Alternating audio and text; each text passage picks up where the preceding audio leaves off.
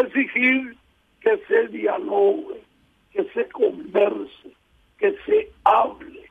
Porque acá no puede ir a enfrentarte nuevamente en un ambiente de por sí muy dividido. Y esa división puede romperse.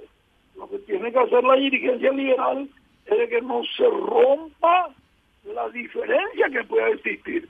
Mantener la diferencia, pero con el debido, eh, con el debido respeto, con el debido respeto. Porque si no, puede venir y traer inconvenientes. Así que vamos a poner en prueba la calidad del dirigente que tiene que convencer.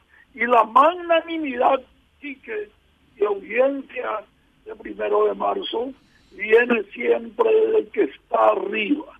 El que está arriba es el que tiene que abrir las puertas y decir con el gesto político, como si fueran palabras más o menos, peyulo mitad, yaguapil, ñañembojoaque, añañemongueta, entre todos. Y habrán evidentemente diferencias, porque hay que entender que estamos en el Partido Liberal y en el Partido Liberal los consensos llegan después de discutir los disensos. Así, así las cosas en el Partido Liberal.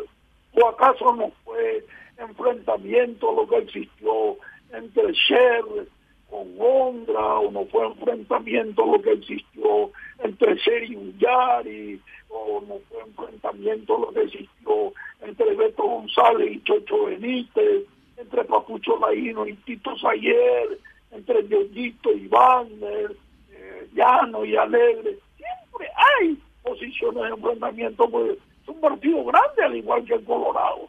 Caramba, un millón y medio de afiliados en el Partido Liberal.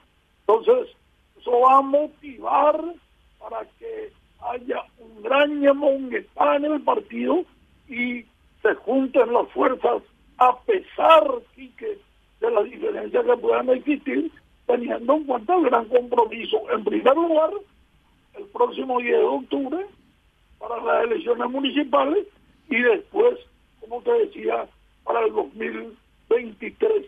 Y que Dios nuestro Señor nos tenga en salud para vivir todas estas fechas.